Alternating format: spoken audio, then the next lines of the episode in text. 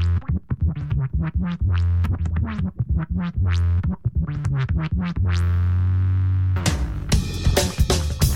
you. Всем привет! Это Detox, подкаст о дизайне, и снова мы, э, Женя Белодед, это я, дизайнер в Райте, старший наставник Яндекс Практикума. Рядом со мной Леша Синкевич, арт-директор и преподаватель UX Mind. Мы не появлялись в чате почти два месяца, и вы уже, наверное, подумали, что мы слились, но вот как бы пока нет. А мы долго спорили, ходили в отпуске, чтобы вернуться и сделать Detox еще полезнее и интереснее. Первые выпуски мы посвящали джунам, рассказывали, как выбрать курсы, презентовать свою работу клиенту, как развиваться и что выбрать на старте, фриланс или студию. Все эти выпуски вы можете послушать э, на нашем SoundCloud.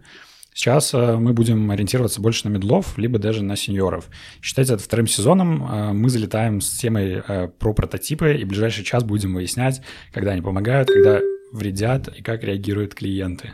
Ну что, погнали по прототипу. Давай для начала, наверное, вообще обсудим, э, что мы под этим будем подразумевать. Давай мы договоримся так, что это условно квадратики черно-белого цвета вместо картинок и какое-то логическое расположение элементов на странице, которое говорит о том, что мой концепт будет состоять из таких элементов и будет работать примерно так. Ну, не обязательно, они это разные ага, бывают. У тебя свои прототипы. Пользуешься ли ты прототипами в своей работе? Иногда. Это тоже не такой простой будет ответ на такой сложный вопрос, потому что причина не одна, а несколько. Да, действительно, есть проекты, которые в моей личной практике не всегда говорят о том, что я должен использовать и применять прототипы. Или наоборот, э, как бы с этого и только и стоит начать, иначе все будет очень плохо внутри проекта, и мы тогда и потеряем и сроки, и бюджет, и так далее. А ты? А я, я тоже их использую, притом э, даже не иногда, а, наверное, часто, и чаще я использую, чем не использую. Да, зачем тебе, как опытному дизайнеру, прототип? Рисуй сразу в цвете. Что, ты сетку не можешь построить? Ну смотри, прототип э, в первую очередь он э, сократит время в будущем. То есть мы сперва начнем э, с сереньких прямоугольничков, а потом мы это, примерно накидаем структуру, сверимся, поймем как бы какие-то общие ожидания, и дальше мы уже сможем синхронизироваться. Можно, кстати, провести аналогию с обычными рисунками. Я не супер э, хорошо умею рисовать, но базовое представление у меня есть какое-то. Ну, все же начинается с каких-то набросков, и дальше оно детализируется и детализируется. А если сразу начать упарываться в детали, то можно потратить кучу времени на детали, а потом понять, что все ерунда, и надо переделать, и потратить кучу времени и ресурсов. В перспективе всего проекта это сокращение сроков. У меня один раз был прям такой кейс. Я клиенту на фрилансе рассказывал весь процесс, как мы с ним будем работать. И первым этапом был прототипирование. И он такой конкретный вопрос задает. Ты при помощи прототипа хочешь повысить стоимость всей работы, потому что ты тратишь времени больше, поэтому дороже. Объясни мне сейчас, как примерно вот такому клиенту, зачем я должен у тебя заказать прототип. И на тот момент я не смог убедить клиента, что мне нужен прототип, и ему он нужен еще больше, чем мне, поэтому мы сразу перешли в цвет. И да, мы делали очень много таких работ прямо в цвете, и за это платил я своим временем, но не клиент, потому что цена была согласована заранее. А, отлично то, что на, на первых, наверное, неделях, когда началась эта пандемия титка дома, Bank Bank, они расшарили доступ к своим материалам примерно на месяц, если я не ошибаюсь. И я слушал, к сожалению, не помню, чей курс, но он вот на этот вопрос он ответил максимально круто. И история там рассказывалась примерно такая. Я этой историей до сих пор пользуюсь, рассказываю всем, и мне она очень безумно нравится. История заключалась в том, что Э, в момент изобретения первых самолетов это было очень дорого, очень сложно и проблематично, и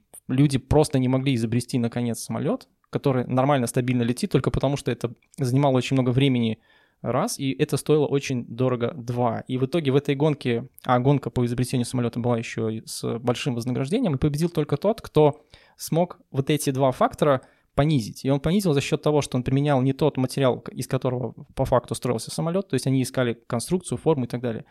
И он смог добиться лучшего результата только потому, что он сделал большее количество попыток. Потому что из, назовем это, из фанеры и подручных материалов сделать много вариантов самолетов, которые взлетает на 2 метра, падает и разбивается и ломается, это очень просто. И он просто делал очень много вариантов, попыток, и тем самым это привело его к успеху. И на сегодняшний день прототип для любого веб-продукта или приложения это примерно такая же штука, которая позволяет мне максимально быстро, максимально дешево пробовать разные варианты.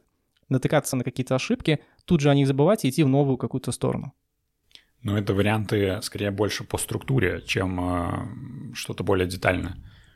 Ну вот у меня, например, из недавнего я как-то делал лендинг, э, один не очень большой, и там э, так получалось, что я делал один блок, и он крайне не нравился заказчице. Э, и я каждый раз переделывал его заново. У меня собралось порядка наверное, 10 вариантов, если не больше вариантов этого блока, но прототип, он вряд ли бы мне здесь как-то помог, потому что это уже был уровень такой достаточно глубокой детализации. Что ты на этот счет думаешь? Ну, смотри, в моем понимании, может быть, опять же, это потому что я так работаю с прототипами, это не всегда хорошо, не всегда хорошо он отрабатывает на клиента, потому что изначально, опять же, мы об этом говорили в прошлом сезоне, что мы должны с самого старта работы договориться с заказчиком, что мы под чем подразумеваем и что по итогу из себя будет представлять. Потому что некоторые клиенты прототип уже считают за нормально сложившийся, сложившийся дизайн. Ну, просто все в ЧБ. Ой, это еще и минимализм. Ой, мне нравится, классно. И ты когда применяешь его же фирменный стиль, например, вот у вас тут фиолетовый, красный, или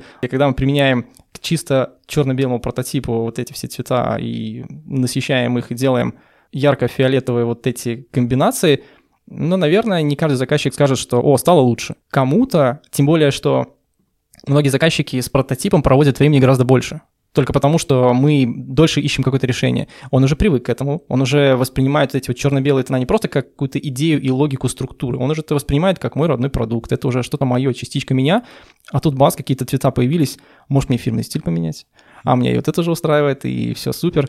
И ну, это, опять же, большая проблема, и мы об этом поговорим чуть позже, когда прототип — это плохо, когда дизайнер э, идет в такую степень прототипирования, когда он практически иконки уже рисует с точностью до там одного пикселя — и это не очень хорошо, когда прототип воспринимается почти конечным же продуктом.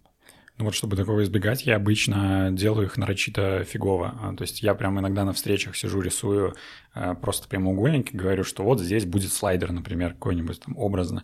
И этого, в принципе, хватает, чтобы клиент понимал, что вот этот там супер грязный черновик — это даже близко и не финальный результат.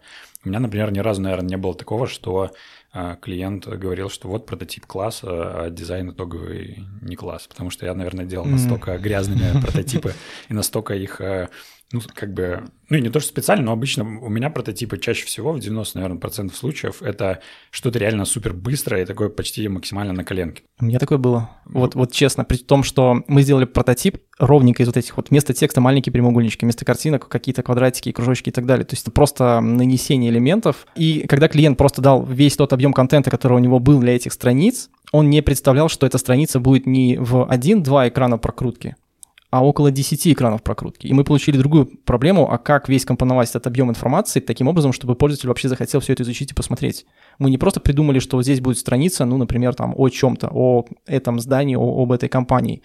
И у нас это была на уровне прототипов идея такая, что здесь будет карта, мы на карте показываем точное размещение этого объекта, почему это хорошо, что здесь нету каких-то главных дорог, в то же время с любой точки города сюда можно приехать за 10-15 минут и от аэропорта, опять же, здесь можно легко и просто добраться. И когда мы сюда добавили не просто вот эту информацию, но еще и дополнительные какие-то параметры здания и всего остального, мы могли прийти, и мы пришли в итоге к тому, что эту одну большую страницу нужно разбить на несколько. И вот здесь была проблема у клиента. Когда мы из прототипа получили какой-то реальный макет, он сказал, что «О, не, ну было лучше». Зачем вы так сделали, что оно все смотрится как длинное полотно изобилия текста и картинок? Я хочу, чтобы это было два экрана максимум прокрутку. Ну, у меня было скорее наоборот, когда прототип... Ну, прототип же тоже иногда смотрят по-разному, то есть иногда могут смотреть один к одному, вот как реальный сайт, они тоже начинают прокручивать, и там уже просто я там тянул мышкой, ну или тачпадом э, прямоугольник и дотянул до того размера, что прям он кажется прям супер огромным, и по факту клиент такой, а что за ерунда, почему он такой большой, и вообще у меня сайт будет в 500 тысяч пикселей. Угу. Вот, это тоже как бы... Наверное, Твоя любимая, плохо. короче. Ну Давай мы предположим, что мы с тобой разрабатываем сейчас приложение, которое вот прям вот максимально сегментировано, например, для дальнобойщиков. Дальнобойщик, сидя в машине, должен на планшете что-то там поставить свой автограф, например, то, что он заплатил или оплатил дорогу, по которой будет дальше исследовать. И мы говорим о том, что мы разрабатываем это приложение. Теоретически весь наш интерфейс должен говорить о том, что мы учитываем этот факт, что дальнобойщик, водитель сидит в машине, скорее всего, он сидит выше, чем мы, оператор, которому подает планшет, и он что-то с ним должен сделать. То есть должны быть какие-то элементы на ходу очень крупные, заметные и так далее. Без прототипа я бы такое не начинал делать. Ну, я бы тоже. Почему здесь прототип лучше, чем без него? Вот почему? Ну, мы можем, например, с помощью прототипа протестировать э, то, насколько вообще хорошо или плохо мы что-то при, придумали. Опять же, на этапе прототипа мы можем сделать так, чтобы, ну, например, мы собрали какой-то прототип, пошли с ним, дали реальному дальнобойщику и протестировали, посмотрели, как эта вся история работает вообще. Ну, то есть я веду к тому, что на таком, наверное, простом примере можно сделать вывод, что прототип именно в таком случае, когда мы не знаем, как себя поведет интерфейс, или мы не имеем такого опыта взаимодействия как с пользователем, так и с интерфейсом, мы можем уже на прототипе что-то посмотреть и протестировать и поймем, мы идем в верном направлении или нет. И если мы здесь сначала найдем э, какое-то стилистическое решение, сделаем все по-модному, чтобы это можно было на дриблы закидывать и так далее, но банально водителю будет неудобно рассматривать все эти штуки, которые красиво выглядят, и ему нужно будет не просто наклониться, взять планшет, а еще и взять, достать очки из бардачка, чтобы прочитать, что «О, как у вас тут круто, классно». Ну, нет, дизайн — это не про вот это вот все. Да, но здесь могла бы быть другая ситуация. Мы могли бы начать тестировать э, на серых прямоугольниках, например, и выяснить, что это все работает э, ну, там, определенным образом, как-то хорошо либо плохо, но в дизайне оно бы уже работало по-другому. То есть э, мы могли получить какие-то искажения, там, исходя из того, опять же, насколько глубоко и сильно мы проработали бы эти прототипы.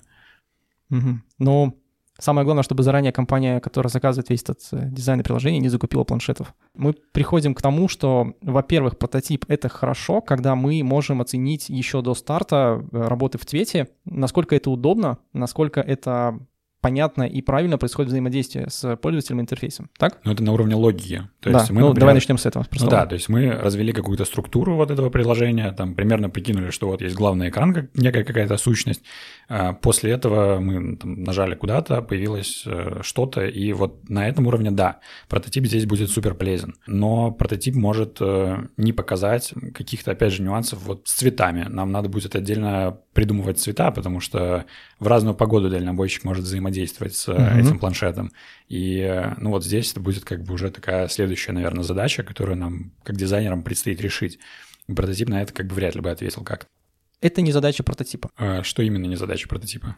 Все вот эти стилистические решения по взаимодействию цвет днем, ночью и так далее, видно, не видно. Да, но когда мы проводим тестирование какое-то, то есть надо тогда понимать, что мы проверяем вообще. Ну, цель тестирования в чем? Ну вот, да, то есть если мы пытаемся понять, норм ли наша структура, тогда да, окей. Э, но если мы собираемся понять и проверить вообще, что мы там в будущем будем додизайнивать, то, наверное, желательно приближать прототипы как-то максимально к реальной жизни. Вот мне, кстати, сейчас вспомнилась одна схемка. Знаешь ли ты Джесси Гаррета? Во всех книжках он прям присутствует, и прям такими а, блоками разлинейно, как мы от э, какой-то идеи и задач бизнеса переходим по уровням к тому, что мы получаем в виде интерфейса. То есть сначала у нас есть многоуровневый такой подход, и на нижнем уровне это находятся идеи и задачи бизнеса, и мы таким образом, разбирая вот эти все уровни, приходим к визуальной составляющей. И вот прототип — это первые шаги, когда мы сначала задаемся, зачем мы что-то должны сделать, что мы должны при этом получить. Дальше мы получаем саму вот эту самую структуру, и здесь дальше задача прототипа заканчивается, когда мы уходим во внешние вот эти вот UI-штуки и красивости. И мне кажется, вот и весь ответ ну, здесь я с тобой не согласен, потому что прототип, он может действовать и дальше. Мы можем сделать, собрать интерактивный прототип, уже супер, ну, на готовом дизайне. А это другой вид прототипа? А, ну и что? Это же тоже прототип. Э, с помощью него тоже можно что-то проверить и узнать, что наш дизайн говно. Хорошо, давай, мы пока что да, говорили про черно-белые картинки, давай продолжим про черно-белые. Или ты хочешь уже к цветным переходить? Ну, Пока ладно, давай про черно-белое. Черно-белые прототипы, да, они не позволяют нам оценить вот эти вещи, которые мы должны рассматривать дальше, про цвет и так далее, визуальную составляющую, но структуру мы уже здесь можем отследить достаточно круто. Из каких разделов наш сайт состоит, какие будут блоки на странице, а из чего сам блок состоит. Именно прототип нас может натолкнуть на ту самую структуру, из каких блоков и что внутри каждого блока должно состоять. Самый банальный простой пример. Когда э, я, как вредный заказчик, прихожу к дизайнеру Жене, говорю, Женя, нарисуй мне вот такой хочу сайт, сделай. Женя сделал. Я говорю, круто. А я вот только что посмотрел у конкурентов, там у них еще вот такой новенький блок добавишь, а Женя добрая душа. Ну ладно, добавлю. Но это в рамках прошлого бюджета, ну это же чуть-чуть добавить. Пока Женя добавлял, я еще обходил по конкурентам. Слушай, тут, короче, надо маленький вот такой еще блочок отзывов добавить, потому что отзывы от моих пользователей это же хорошо, добавишь. И получается за фиксированную цену, но уже при каких-то вот этих вот увеличениях объема работ, Женя меня очень любит, он любит меня как заказчика, но либо будет подниматься вопрос, что объем работ поменялся, соответственно, и бюджет должен измениться, либо мое бесконечное вот это докидывание идей, оно просто будет бесконечным. Женя будет, конечно, рад, если это будет на почасовой, но я же вредный заказчик. Поэтому нет. Ну, то есть ты клонишь к тому, что прототипы могут э, являться э, защитой э, некой от доработок на следующих этапах. То есть, например, мы угу. вначале отрисовали прототип, согласовали, что вот здесь такие-то блоки, такая-то примерная структура, идея примерно такая. И дальше уже переходим к следующему этапу, спокойненько зная, что структура поменяться не может, либо может, но за дополнительные тогда деньги. То есть это изначально оговаривается. Конечно, потому что если мы говорим, ну, допустим, пусть это будет веб-сайт, то веб-сайт и его создание — это не только дизайн, макет. Это еще плюс верстка, плюс еще программирование. Когда заказчик уже опытный, он, конечно, может пользоваться и манипулировать этим и пытаться каким-то образом снизить или повысить цену и получить больше объем работ. Но если все мы говорим о том, что все молодцы, все договорились, и все идет по чесноку, то э, мы здесь э, при помощи прототипа определяем именно тот объем работ, в какие сроки мы должны это сделать, и заказчик понимает, что вот этот объем работ, который пойдет дальше на следующие этапы верстку и программирование, он за это заплатит именно вот столько-то. То есть у него появляются какие-то ожидания по срокам, по бюджетам, и мне кажется, это максимальный успех, когда все знают, у кого сколько требуется объема работы и сколько он на этом заработает, либо он на этом потратит.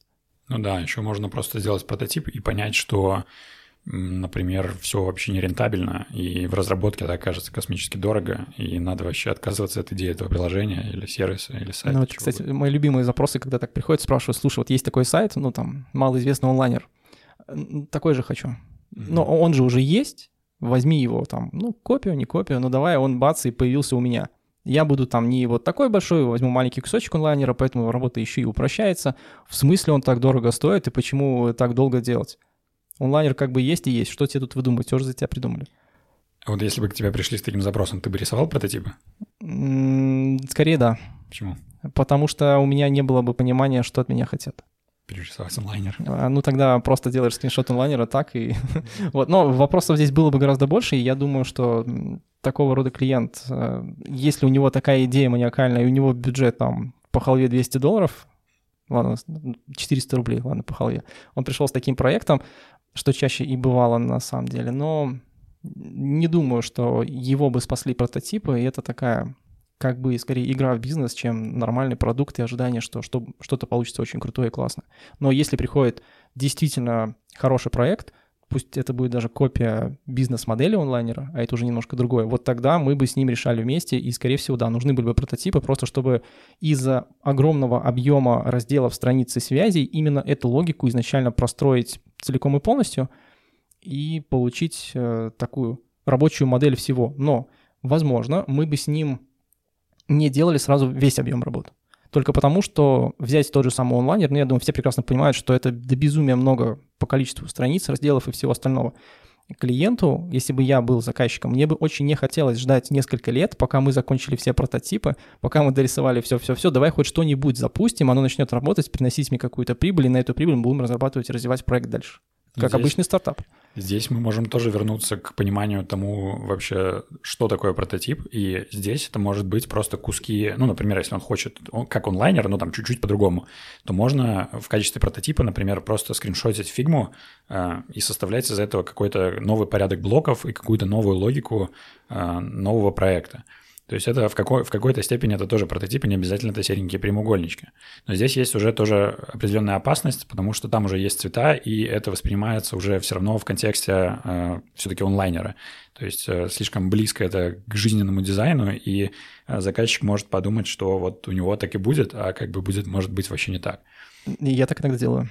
Вот просто на скриншотах, чтобы, так как в моем понимании прототип — это еще и ускорение — ускорение процессов разработки, поиска идей, логики либо чего-то, то вот такого рода прототип на скриншотах, даже там практически растянутых, да. И есть, кстати, плагин клевый для фигмы, по-моему, называется HTML to Figma. Я просто делаю ну, не скриншот, а при помощи плагина у меня весь сайт переходит, даже текст текстом, картинки картинками, что-то даже в SVG попадает, и я эту картинку заменяю просто прямоугольником серенького цвета. Прототипы, вообще, мне кажется, еще могут тоже одна из основных, наверное, по крайней мере, у меня сейчас в работе, один из основных плюсов — это синхронизация вообще в команде. То есть когда я э, собираю прототип, это, ну, прежде всего это делаю не только для того, чтобы самому себе вообще понять, что будет и как это можно развести, но и показать э, там клиенту, показать, э, ну, там, я сейчас работаю в продукте, поэтому там не совсем не совсем клиенты, так скажем. То есть там человек по 5 обычно на задачу, э, всякие менеджеры, исследователи и прочие люди. Э, и вот э, чтобы все понимали примерно, что как будет, я делаю прототипы, показываю, презентую как-то красненько в видосе или на созвоне. И мы за счет этого понимаем в общем и целом, как вообще будет строиться задача. Но это, получается, один человек делает основную работу прототипирования в виде тебя, и все остальные ее подхватывают. Либо вы все вместе командой разрабатываете целый набор прототипов. Ну, по-разному, это зависит от задачи. Если задача какая-то мелкая, и ну, она на мне только, то да, я делаю прототип. Дальше, возможно, кто-то из этой команды идет его тестирует там как-то коридорно или там не очень на более целевой аудитории, чем у нас в офисе есть. А, и дальше уже с какими-то результатами могут возвращаться ко мне. Либо просто как бы на этапе понимания, что да, мы движемся в ту сторону, а, мне говорят, да, окей, класс, делай дизайн. Ну и все, я сижусь спокойненько делаю дизайн, Э, и знаю, что вряд ли что-то может кардинально измениться, потому что мы уже согласовали основную логику, дальше просто это надо условно разукрасить. Ну и, кстати, это очень крутой момент для смены команды, потому что такое тоже иногда случается на длительных и больших проектах, когда была одна команда, которая работала на проекте, и резко, ну, так вышло, что вот поменялись состав игроков и участников. Вместо того, чтобы объяснять, что это и как, как онбординг, как э, просто понимание, вот, вот смотри, вся эта штука логически работает вот так. Он пришел, посмотрел те же самые кликабельные прототипы, и процентов 70 вопросов у него уже автоматом отпало. У тебя было такое? Да. Мы собирали прототипы кликабельные. Это макеты в цвете. Угу. Это, во-первых. Прототипы на уровне кликабельности. То есть, чтобы можно было понять, как эти экраны связаны между собой. То есть задача такого рода прототипов показать, как это работает. При том, что заказчик при помощи таких кликабельных прототипов хотел продемонстрировать свой продукт, во-первых, потенциальным пользователям, во-вторых, э, потенциальным инвесторам. И когда этот сам продукт уже после дизайна, после верстки переходил разработчикам, мы просто взяли эти кликабельные прототипы и дали разработчикам. Как это работает? Вот иди смотри. Они просто потратили минут 15 личного времени, понажимали на все эти кнопочки, перелинкованные просто фигме, и у них сложилось понимание, что эти экраны связаны логически между собой именно вот так. Никто им не объяснял, никто с ними дополнительных созвонов не делал, и, в принципе, э, мы одним вот таким Э, блоком работ закрыли сразу три больших направления. Ну, это клево на самом деле, потому что с разработчиками взаимодействовать иногда вообще достаточно сложно. Если опять в плюс прототипа, когда у нас идет поиск каких-то бизнес-идей, либо а, с заказчиком мы просто не можем договориться, или мы не можем понять, то ли он имел в виду, правильно ли мы его поняли, так ли это должно работать, так ли это будет работать. Мы накидываем прототипы на уровне маленький прямоугольничек, но размером 300 на 400 пикселей, который символизирует мою страницу в браузере. Маленькие квадратики, маленькие прямоугольнички и даже просто текстовое название этой страницы, чтобы составить так называемый вот этот flow, связь экранов между собой. Просто изначально от заказчика была какая-то идея, хочу, чтобы у меня появился вот такой раздел или такая функциональность или такая возможность. И мы ее раскладываем в такие маленькие квадратики, чтобы определить, правильно ли мы тебя поняли, о чем ты вообще говоришь. И это даже иногда происходит во время созвона, пока один общается, второй накинул, нарисовал, мы показали, и он говорит да, либо нет, о, клевая идея, а давай еще вот тут добавим. И потом эти маленькие квадратики переходят в большие осмысленные макеты, либо прототипы большей детализации, когда мы маленькие квадратики раскидываем уже на какие-то элементы. Окей, okay, хорошо. Мы, в принципе, кажется, проговорили достаточно много про то, почему прототипы — это хорошо.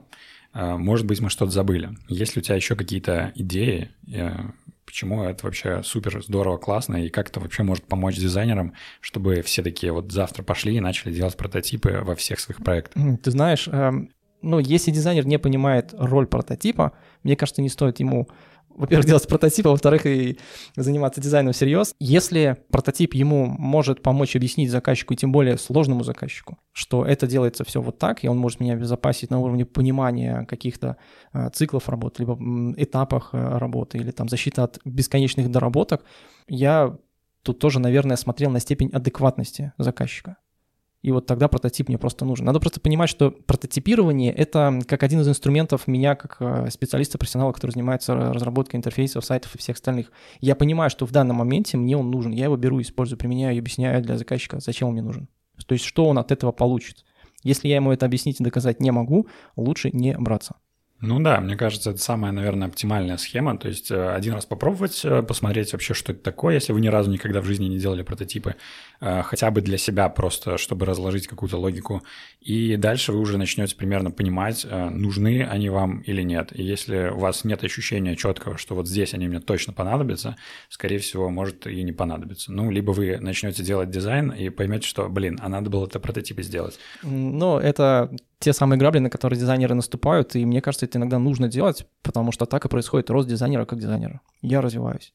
И мы в самом начале, кстати, уже говорили о том, что прототипы — это плохо, когда они максимально детализированы. Насколько ты детализируешь свои прототипы? Я их практически не детализирую. Я просто рисую квадраты, прямоугольники, на них э, текстом, либо вообще даже текст не, не делаю, то есть просто схематично. И в процессе встречи я прям могу это иногда делать и комментировать это голосом. Ну и потом, естественно, уже как-то минимально докручивать, просто чтобы синхронизироваться с командой, чтобы все понимали общую идею того, что я имею в виду. Ну вот мы, например, так э, лендинг делали э, достаточно долго, и мы очень долго согласовывали структуру. И вот там прототипы были очень кстати, потому что мы просто тягали э, между собой там какую-то последовательность э, вот этих прямоугольников, и складывалась примерная картинка того, как э, может быть вот так или иначе. Мы там сделали 10 вариантов, потом клиент ушел думать и сказал, что нужен 11. Вот так тоже Классная бывает. схема. Ну, да. Но на самом деле у меня один был такой случай, когда мы нарисовали прототип в таком классическом черно-белом варианте, когда вместо иконок у нас какие-то просто кружочки, вместо ну, заголовки, и весь текстовый материал был написан текстом. И мы еще и вставляли практически реалистичный контент, который дальше потом пошел боевым. А что-то было, что не со стороны заказчика мы сами написали, и, в принципе, мы пытались там шутить, потому что неплохие отношения были с заказчиком, и, в принципе, это было позволительно, и много, кстати, ушло как бы вот это вот настроение шутеек и всего остального, но э, со стороны вот этого э, руководства либо лица, принимающего дизайн, так как он шел показывать своему самому главному руководителю весь макет, он сказал, что, ребят, пожалуйста, я понимаю, что это прототип, но я не могу пойти согласовывать э, у начальства макет, в котором нету ничего вообще графического вместо вот этих кружочков вставьте, пожалуйста, нормальные иконки. Пускай они будут в ЧБ, но иконки. Вместо вот этих картиночек квадратненьких, которые у вас применяются, вставьте, пожалуйста, наши реальные фотографии, потому что мы последние вот эти вот полгода делали такую фотосессию, мы так много на нее потратили денег, что если сейчас директор этого не увидит, просто вставьте фотки, пусть они будут в ЧБ, пусть они будут максимально прозрачными, но чтобы хоть чуть-чуть было видно, что они тут используются и есть. И в итоге мы получили вот такой прототип, который, но минут 5 работы, и это вариант уже в цвете. Ну да, но это как бы могло в обратную сторону сработать. То есть Сработало. и не дизайн, Сработало. и не прототип получилось. Да, то есть это и не прототип, это очень такой прям вот допиленный до конца недодизайн. Уже далеко мы ушли за прототипы, и в каком случае это не сработало. Мы должны были нарисовать прототипы еще 6 или 7 страниц. И так как их тоже мы показывали уже начальству, пришлось сделать практически макет в цвете, делать его потом просто в ЧБ, и мы так, собственно, и делали. И показывали потом все эти прототипы в такой же степени детализации. К счастью, не было правок вообще никаких, потому что сам процесс работы был построен достаточно логично, и все какие-то подводные камни, и все мы обсудили еще до старта работы. Но ведь все могло пойти не так. И самое забавное, что на этот прототип мы времени тратили гораздо больше, потому что нужно нарисовать иконки, нужно найти и подготовить, э, подобрать картинки и так далее, и так далее. То есть это уже мы сделали сделали процентов на 60 тот объем работ, который должен был пойти на следующие этапы, когда мы уже работали в цвете с макетом. Повезло, что правок не было. А ты сталкивался с таким, а, что ты делаешь прототип и в какой-то момент понимаешь, что все, дальше он мне нафиг не нужен, но ты уже там условно продал этап прототипирования, и а, ну, для клиента надо в любом случае показать и доделать эту часть работы, чем не доделать. Такое было, но так как а, в моей практике мы предпочитаем либо той командой, с которой я работаю, либо вот лично я когда разрабатывают такого рода э, вид работы прототипы, я честно говорю, что, слушай, у нас э, бюджет заложен на прототипы вот столько-то, мы его потратили условно там на 70%, и эти оставшиеся 30 нам делать не обязательно, потому что концепция ясна, логика согласована, мы уже можем перейти. У нас остается вот такой бюджет, который составляет эти 30%. Давай мы его либо заложим на что-то другое, например, картинки для социальных сетей, либо мы просто понизим весь бюджет именно на эту сумму. Но если ты очень хочешь, мы можем разработать э, и остальные оставшиеся прототипы. Я предпочитаю здесь работать максимально открыто и честно. Можно, конечно, сделать эти прототипы условно там за меньший объем времени, потому что потребуется, конечно же, меньше времени, как мне кажется, чем обещалось и продавалось клиенту. Но это нечестно. Ну да, но здесь возникает риск того, что может оказаться, что вот именно в тех недоделанных страницах э, с прототипами клиент скажет, что... Смотря вот какие, наверное, прототипы. И опять же, это при условии, что мы договаривались изначально до старта работы, потому что я иногда слышал, э, вот именно среди перечня вот этих страниц, мне нужен прототип моей текстовой страницы, ну, прототип страницы новости. Окей, и когда ты начинаешь ему объяснять, что ему не нужен этот прототип, Uh-huh. И клиент все равно говорит, хочу и надо, ну, допустим, хорошо, пусть будет. И я тогда, опять же, закладываю чуть меньше по стоимости или по, по объему работ на именно такого рода страницы. Просто потому что не может прототип главной страницы занять столько же времени, сколько займет прототип вот этой текстовой страницы. Uh-huh. Окей. А, мы вот как раз-таки плавно, как мне показалось, э, перешли уже в ту степь, когда прототипы это плохо, и ну вот мы как бы уже проговорили какие-то моменты, какие-то еще не проговорили.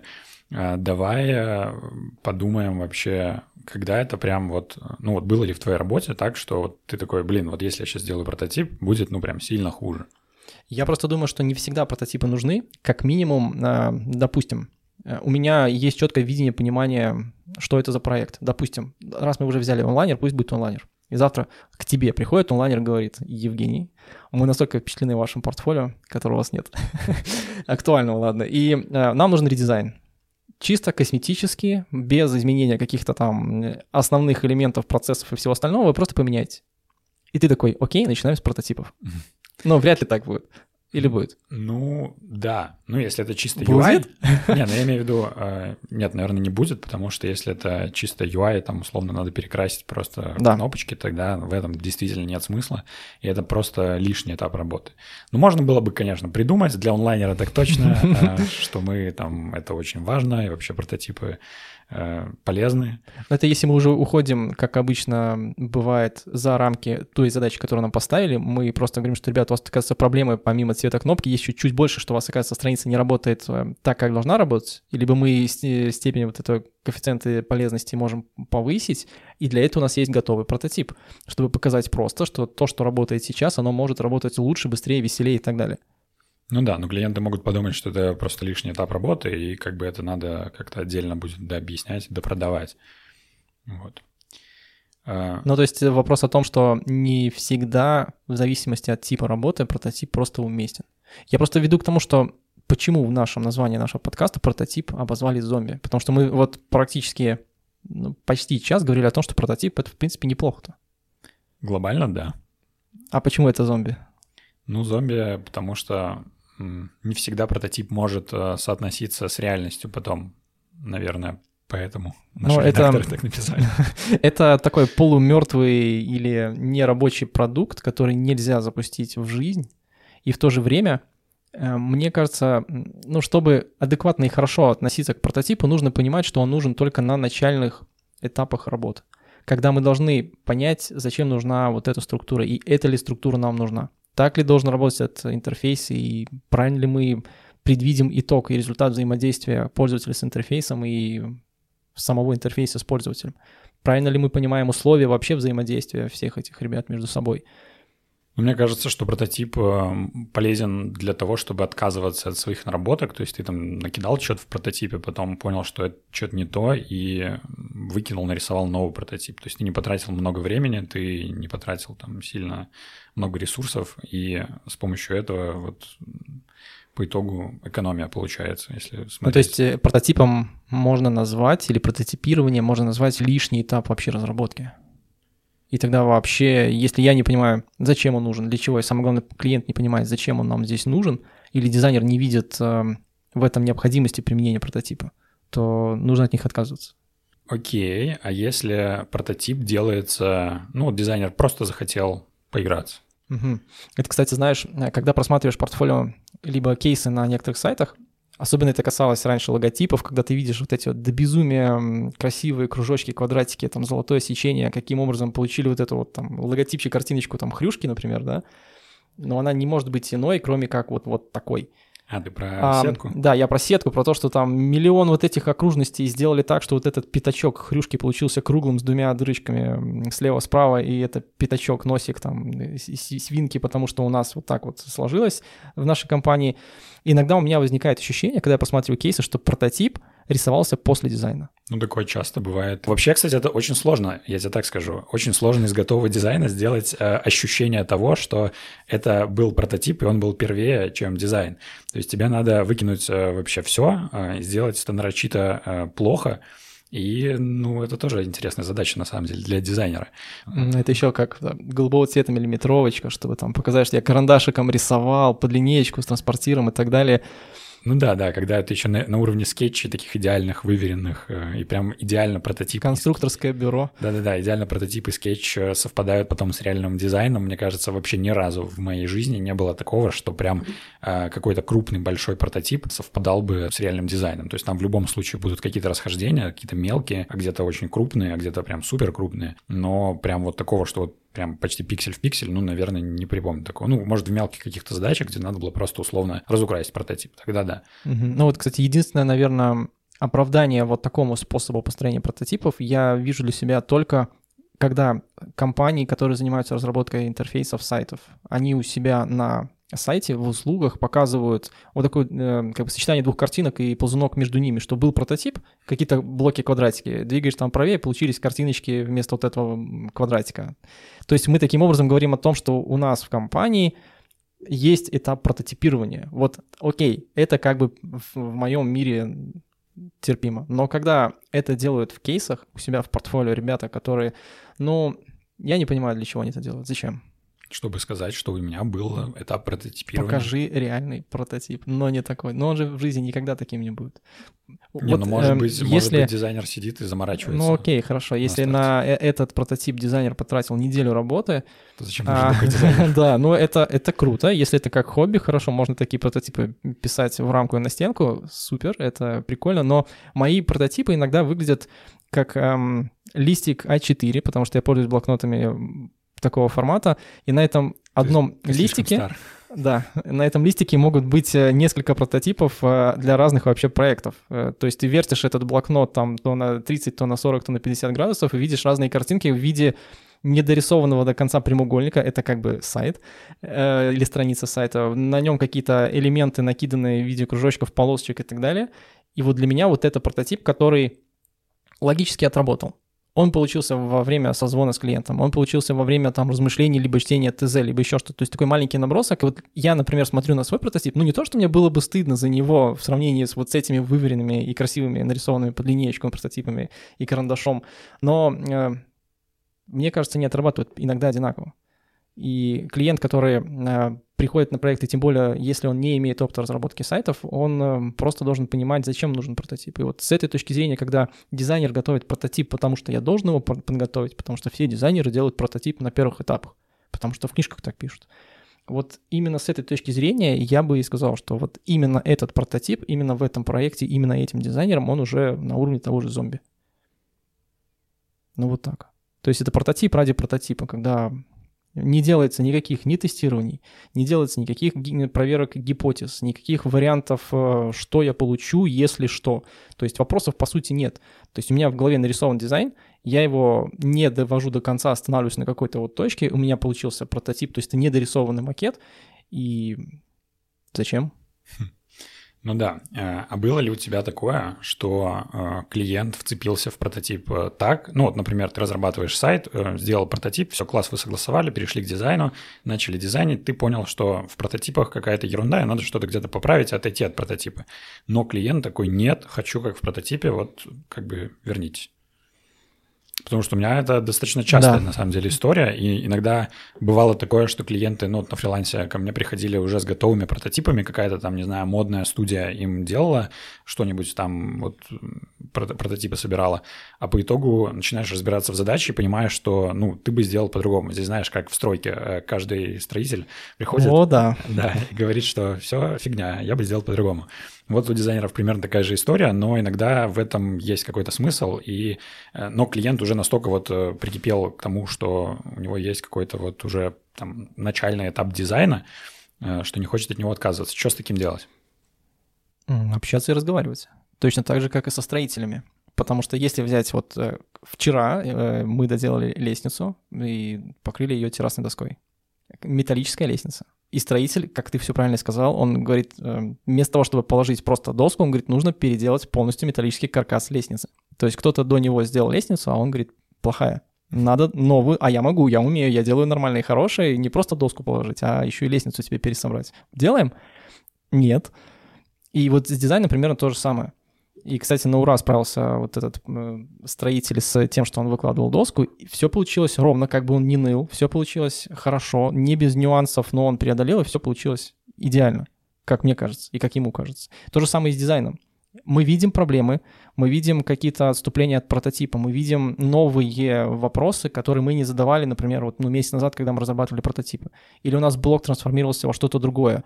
Это рабочий процесс, который требует либо доработок, либо адаптации вот именно конкретного этого блока, с которым есть проблематика. И либо его нужно вернуться на этап прототипа и ну, так как, опять же, прототип — это отработка гипотезы, поиск каких-то идей, поиск решений именно на этапе не привязки к цвету и всему остальному. Если клиент не хочет, то проблема немножко не в прототипе, а в коммуникации с клиентом. Ну да, но вот а как его убедить в том, чтобы вот, вот надо что-то переделать в прототипах-то ваших, которые вам сделала супермодная компания за кучу денег? Ты просто... Хорошо, один раз у меня такой э, диалог закончился тем, что мы просто перешли на обсуждение просто финансов. Что сколько вы планируете зарабатывать при помощи этой страницы. Вот этот блок ну, не будет работать, и вот эта страница работать не будет. То есть при помощи этой плохой страницы вы будете, вот вы планируете заработать, например, сумму n, значит, вы будете каждый день терять сумму n. Вы на это готовы пойти? Вы согласны? Ты как дизайнер должен быть уверен на 200%. Ты не должен э, бросать свою идею, если она тебе кажется хорошей и крутой.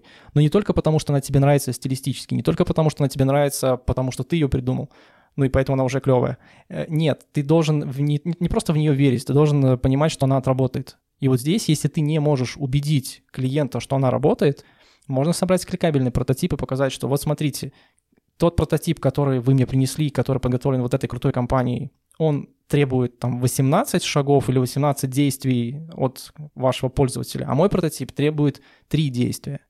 Как вы думаете, на, на какой прототип э, больше рассчитывает ваш клиент? Ну вот ты сейчас как раз затронул вообще тему видов прототипов, ну под тему. А, и у меня на самом деле не так их много, как, возможно, хотелось бы. Наверное, я бы их разделил на три таких основных. Первый – это, ну, прям совсем набросок. Это может быть э, ручка, может быть еще что-нибудь, может быть Figma та же. Э, где я просто делаю прямоугольники. Потом второй вариант – это когда я там чутка сижу, прям это как отдельная задача, я сижу, прям продумываю их, там я, они уже чуть более аккуратные, то есть я не так сильно ограничен по времени. И третий вариант э, у меня – это уже кликабельные прототипы э, с более высокой детализацией. То есть у меня это, ну, реальный дизайн может быть залинкован. Хотя были случаи, когда я делал и просто прямоугольники тоже линковал, чтобы структура была понятна клиенту, э, что вот тут менюшка есть, если он куда-нибудь нажмет, то перейдет в другой раздел. Видение сайта складывалось лучше, и это помогало. Какие у тебя вообще ну, то есть какие-то виды? Ты, делал? кстати, перечислил, получается, все виды прототипа по виду взаимодействия с ними, по возможностям, что они делают. Хотя, опять же, э, это все правильно, и все так и есть, и ну, мне тут добавить особо нечего. Но прототипы классические, опять же, по книгам делятся на несколько подвидов в виде скетчи, там те же самые варфреймы и, и чисто прототипы. И вот здесь идет жесткое разделение в разных школах, в разных студиях, в разных компаниях и у разных заказчиков, потому что, опять же, этот, этот заказчик сегодня работал со мной, завтра он работает с тобой. Я одну и ту же штуку, прототип, наз, называю разные вещи. У меня прототип нарисован на турке, а у тебя прототип это кликабельный. И вот здесь, опять же, самое главное золотое правило договориться еще до старта. Например, к тебе заказчик обращается, Женя, нарисуй мне варфреймы. Что это? Вот что ты понимаешь под Warframe? Это кликабельный или не кликабельный? Перелинкованный или нет? Это... Ну, я бы начал спрашивать у клиента, что он под этим вообще имеет в виду, приведите примеры, не знаю, еще что-нибудь. Он же, ну, вряд ли... У меня не было ни разу такого, что клиент знал такое слово. Ну, вот всего. это, опять же, от степени подготовленности клиента зависит. И если он к тебе подходит и говорит, э, мне нужно, чтобы вы сделали перелинкованные скетчи. Скетч по умолчанию — это нарисовано что-то от руки. То есть я должен нарисовать от руки, или отсканировать, или от, сделать фотографии, закинуть это в какой-то продукт типа Figma либо InVision и перелинковать это все. Ну, правильно я понимаю задачу? Нет, можешь просто нарисовать много кадров и быстро листать их, чтобы 24 в секунду, да. Но э, это вот, опять же, я к тому, что названий много, видов много, но я бы, наверное, разделял на все, как ты сказал, нарисованные от руки раз, а, не интерактивные, но нарисованные в каком-то продукте либо сервисе, интерактивные и, наверное, уже в цвете. Ну, для меня просто вообще прототипы — это такая глобальная штука, а вот wireframe, скетчи и все остальное — это, по сути, то, что включает в себя вообще прототипы. То есть, э, ну, это уже подвиды какие-то. Ну, да, так, так и есть. Это подвиды в зависимости от того, что они могут, где они подготовлены и перелинкованы или нет. Ну да. Но если просто по классике идти, то прототип — это не кликабельные, не кликабельные картинки, а wireframe — это кликабельные картинки. Мне казалось, э, по-моему, наоборот. Может быть. Ой, как вот... мы договоримся, так оно и будет, видишь? Я поэтому эту терминологию особо А ведь есть еще более сложная штука макапы. Не, ну это уже там отдельная история. Кстати, вот недавно, не так давно работал с клиентом, который называл макапом а, первый концепт сайта вообще. То есть для... Ну и это нормально. А у нас э, иногда называют макапы это просто на устройстве. Ну да, а чаще всего... Мой, мой сайт, мой концепт на устройстве. Ну да, чаще всего, вот если вы загуглите, то, скорее всего, получите картинки там с айфонами и с макбуками. Но это, это, кстати, относится даже к рынку, западный, русскоязычный, англоязычный Да, рынок. это же это... от английского пошло да. все, и там И вопрос... для них это нормально под макапом подразумевать просто обычный макет в цвете. Угу. Это вот для нас более привычно, для русскоязычных ребят, что макапом что-то на каком-то из устройств. Ну, в эпоху, да. когда денег на Mac не было, а всем хотелось, все дизайнеры такие, вот мой интерфейс был бы круто, если бы он на Mac был. Ну, вот так он выглядел бы в реальности, поэтому так это и повелось. Но я не против того, что на экранах устройств появляются какие-то решения по дизайну. Ну, Нет, это, это позволяет увидеть контекст вообще. Да, это в тоже... контексте использования это максимально важная штука, когда наши макеты не просто видно, что они из себя представляют и каким образом они отображаются. Потому что если это, ну, условно, картиночка, которая в фигме, и картиночка, которую мы размещаем на сайт рядом с другими картинками, вот тут прям совсем все может пойти чуть иначе. Вот. Но ладно, мы ушли в сторону. А, да, давай вернемся к прототипам и вернемся к инструментам. В чем ты вообще делаешь чаще всего прототипы? И в чем ты делал когда-либо? Когда-либо делал, в чем только не делал. даже в Corel, даже в иллюстраторе, даже в индизайне, во всех продуктах, которых можно было рисовать, рисовал. В Paint, наверное, только не делал. Но на сегодняшний день у меня правило довольно простое. В чем я буду делать дизайн, в том я и делаю прототип. Тем более, если это уже а в моем понимании прототип все-таки это черно-белая штука, которая уже в себя включает сетку и, например, типографику. То есть ты наносишь на прототип текст? А, по возможности, да. Если моя цель уже разрабатывать какой-то прям вот концепт или предконцепт для чего-то, что вот ваш сайт, ну, допустим, э, две разные задачи. Прототип, который должен быть каким-то инструментом для тестирования. Вот тут абсолютно по барабану, что сеткой, что со шрифтами и так далее. Мы просто создаем и собираем какие-то элементы, которые просто блоками должны показать мне логику взаимосвязи или наличие каких-то элементов на странице. Не, ну смотря что мы проверяем, опять же, то есть если прототип недостаточно детализирован, то мы можем получить искажение этого угу. исследования. И все. Окей, но если, например, это идет прототип а, уже ну, на уровне у нас есть список элементов, которые должны размещаться на вот этой странице этого сайта, то я это делаю в том же инструменте, именно набор черно-белых этих вот картиночек, квадратиков или почти иконочек в том же инструменте, где я буду дальше рисовать дизайн. Ну, допустим, это Figma. Ну, не допустим, а скорее всего. А, ну, не так давно, года полтора назад, я это делал э, в XD, потому что дальше у нас был по плану интерактивный прототип в виде перелинкованных макетов с возможностью записать видео. А Adobe XD умеет сразу тебе не просто запустить автоматом или там потыркать все эти э, картиночки, он тебе сразу может записать все это в видеофайл. Я XD пользовался только когда он еще в бетке был, и помню, что было давно, все очень, очень, давно очень плохо. это было, да. Но это, э, если знаешь, по принципу, принципу, Мгм. То же самое. Ты запускаешь э, кнопочку play и кликаешь, переходишь по экрану, и у тебя появился видосик. А если еще и настроить автопереход с экрана на экран, у тебя прям получается полноценный видосик. э, Вот так мой интерфейс работает. Ну да, но это уже опять же зависит от задачи, зачем тебе этот видосик и зачем тебе вообще этот прототип. А, хорошо, то есть ты делаешь в основном сейчас в фигме все. Мгм. Да. В принципе, я на самом деле тоже, потому что ну, других инструментов уже на самом деле в них смысл как- как-то отпал. А, раньше я делал как-то в Акшуре, ну это тоже в далекие времена. Бальзамик.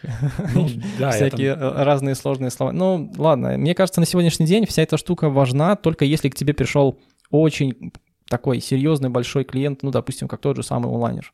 Предположим, его не существует, к тебе приходит э, сегодня заказчик, говорит, хочу сделать сайт, на котором есть все. Начиная там от портала на почитай, заканчивая товарами, и есть такая еще штука барахолка. И он к тебе пришел уже с прототипами в т- Акшуре, либо в чем-то подобном. Я не думаю, что есть смысл брать его прототипы, перерисовывать их в фигму. А если ты инструмент не знаешь? Твои проблемы? Ну нет, Вперед. Мне, мне быстрее, Давай. скорее всего, в фигме будет перерисовать, А, чем- Ну, ладно, окей, хорошо. Но на самом деле, мне кажется, на сегодняшний день дизайнер должен э, либо адаптироваться довольно быстро, либо он должен эм, объяснить и обосновать, почему ваши прототипы в Акшуре. Ну, просто смотри, та же самая Акшура. Она не просто мне позволяет разместить какие-то элементики на экране, она позволяет мне копнуть глубже и дальше, показать, что будет по клику, что будет по там... Ну, допустим, можно в Акшуре настроить так, что я в этом чекбоксе что-то настроил, либо в этом фильтре настроил, и в зависимости от моей настройки показывается и меняется контент. Сейчас то же самое в фигме можно сделать. Давно это появилось? Не сильно, условно, да. Поэтому твои познания фигмы круто, но объясни мне тогда как заказчику, который уже последние полтора года в Акшуре вот это все настраивал, и у меня там полторы тысячи экранов, и ты говоришь, слушай, вот тут вам не хватает еще 50 экранов, но их я вам нарисую в фигме. Не, ну здесь- Теоретически не против. Здесь уже, конечно, тогда да, тогда нет смысла в этом, и проще изначально вернуться, ну, проще там посмотреть видосики на Ютубе и разобраться в Акшуре, чем переводить все это дело в фигму. Ну вот, э, и, и опять же, мы должны сравнивать, это работа на фрилансе, либо работа в студии, потому что если это будет работа на фрилансе, это твои проблемы лично твои, что ты должен брать, либо смотреть видосики и читать, и вникать, что это за зверь такой Акшур, и как все это сделать так, чтобы не сломать, либо мы приходим в студию, и заказчик в студии получает ту самую команду, у которой есть опыт взаимодействия, работы с этими продуктами. Ну, либо студия как бы тоже сама может быть заинтересована в том, чтобы дизайнер какой-нибудь научился в этом, и тогда наберет Мгм. обучение Ну, на себя. Если в общем и в целом, или, как говорится, в среднем по больнице, я думаю, что это уже устаревшие ресурсы, и онлайн м, просто так я бы не шел рисовать. В моей практике это практически ну, нет смысла. А что ты имеешь в виду? Э, В онлайн, опять же, есть очень много сервисов, как тот же самый InVision, либо есть прям, ну, не InVision, а подобные ему, где я прямо внутри в браузере могу рисовать те же самые прямоугольнички и перелинковывать макеты. Тебе, как дизайнеру, на сегодняшний день гораздо проще все это делать в фигме, потому что ты привык, ты работаешь с этим э, инструментом ежедневно, сталкиваясь и так далее. Поэтому ну, мне кажется, это довольно простое и работающее правило. В чем я буду дальше делать макет, если нету каких-то других условий, в виде вот этих вот полторы тысячи макетов в Акшуре, которые уже нарисованы не мной, а заказчиком, то я бы рисовал там, где и дальше буду продолжать. Уже я создаю какие-то стили, уже у меня есть какие-то наброски, уже мы можем здесь переводить коммуникацию в ту же самую фигму и приучать клиента, если он не знает, что это за продукт, что за инструмент, как здесь будет идти работа. Я сейчас пытался придумать кейс, э, когда так не работает, и, в принципе, наверное, придумал, потому что э, мне в фигме чаще всего проще и быстрее сделать что-либо, чем, э, например, в продуктах Adobe. И вот мы не раз с таким сталкивались, опять же, в студии, когда надо что-то сделать в иллюстраторе, что-то такое достаточно времязатратное, и дизайнер делает это сперва в фигме, а потом, а, ну, опять же, это на этапе прототипа может быть, а может быть там детализированного прототипа, а может он вообще сделает сперва все в фигме, а потом согласует, а потом а, придет арт-директор, скажет, «Э, что это такое вообще? А как же эти адобовские танцы с бубном Да. и на бубне логотип Adobe? Ну да, вот. И здесь, ну, я тоже примерно оцениваю свое время и понимаю, что в инструменте там Adobe я сделаю это сильно дольше, чем в фигме. И здесь уже вопрос просто логики и того, что мне надо. То есть если мне надо получить э, прототип, э, ну, там, не знаю, в фотошопе или там в иллюстраторе, если я там делаю плакат, хочу там накидать примерное расположение, то мне, ну, все равно в фигме, блин, проще, потому что это максимально быстрый инструмент, его можно открыть, там даже, ну, не надо ничего устанавливать, ты просто открываешь и что-то делаешь.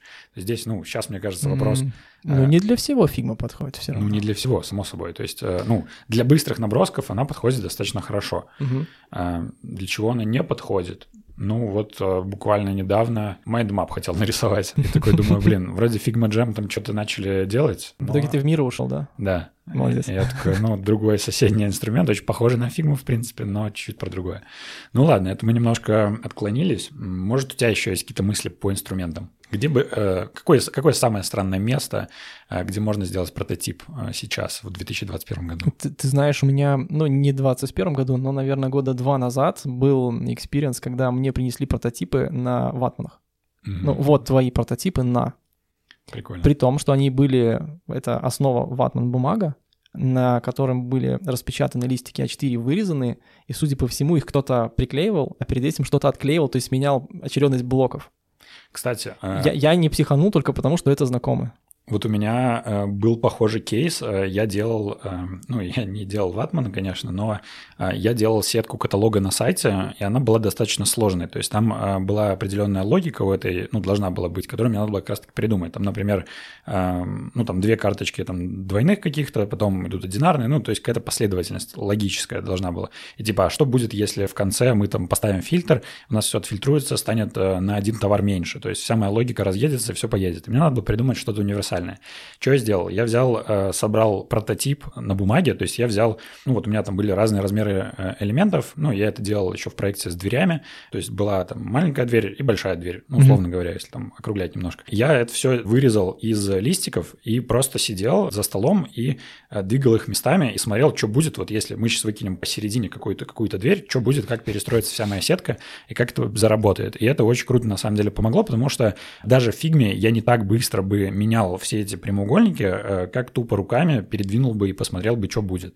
И mm-hmm. вот это сработало очень круто. Я придумал какую-то логику, которая вроде как потом работала.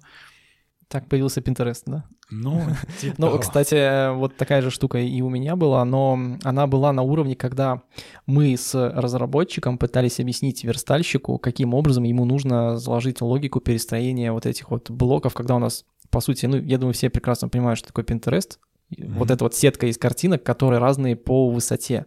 И что будет, если у нас в каких-то из колонок разное количество вот этих вот объектов, и они разные по высоте, а всегда хотелось бы, чтобы снизу край был ровненький, а что если у нас там слева и справа и по центру разное количество вот этих картинок, каким образом они должны там логически выстраиваться. И мы, в принципе, так и делали. Брали вот эти вот э, квадратненькие стикеры, кого-то из них сгибали пополам, кого-то склеивали, опять же, типа двойной формат вот этого квадратика, и мы просто на столе их между собой тусовали, меняли, и мы таким образом пытались объяснить сначала верстальщику, и то же самое мы потом делали как объяснение заказчику, как будет этот блок работать, потому что в его понимании это насыпьте немножко магии, чтобы у меня всегда был идеально ровный край. Эм, ну, не получилось, и мы объясняли именно вот на таком вот, как говорится, на, на пальцах и на стикерах. Получилось. Но можно ли назвать это прототипом? Да, почему нет? Пусть будет вот, вот такой интерактивный, причем там интерактива было достаточно много, ну, когда да. ты чуть ли не на стол залазишь и кричишь, что вот оно вот, да, не ты, то не туда тянешь карточку, отсюда сюда надо. Больше, чем в фигне. Да. А, ну окей, я думаю, мы на этом можем, в принципе, заканчивать. Всем пока. Да, спасибо, что были с нами и пока.